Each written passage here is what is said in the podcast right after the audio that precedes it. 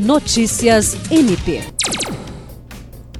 O Ministério Público do Estado do Acre, por intermédio da Promotoria de Justiça Civil de Tarauacá, obteve decisão favorável na Justiça, determinando a imediata suspensão da realização de shows nacionais no evento Expo Tarauacá 2022, que estavam previstos para ocorrerem no período de 30 de junho a 3 de julho, além da proibição de que o município realize pagamentos referentes à contratação dos artistas. Na ação civil pública, assinada pelo promotor de justiça Júlio César de Medeiros, o MPAC pediu a suspensão dos shows da dupla Taeme e Tiago e dos cantores Kelvin Araújo e Eros Biondini, alegando que o valor gasto para a contratação dos artistas, no total de 342 mil reais, pagos integralmente pelo município, ao passo em que os serviços públicos básicos e essenciais não estão sendo ofertados em diversas áreas, ocasionaram prejuízos consideráveis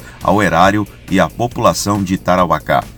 William Crespo, para a Agência de Notícias do Ministério Público do Estado do Acre.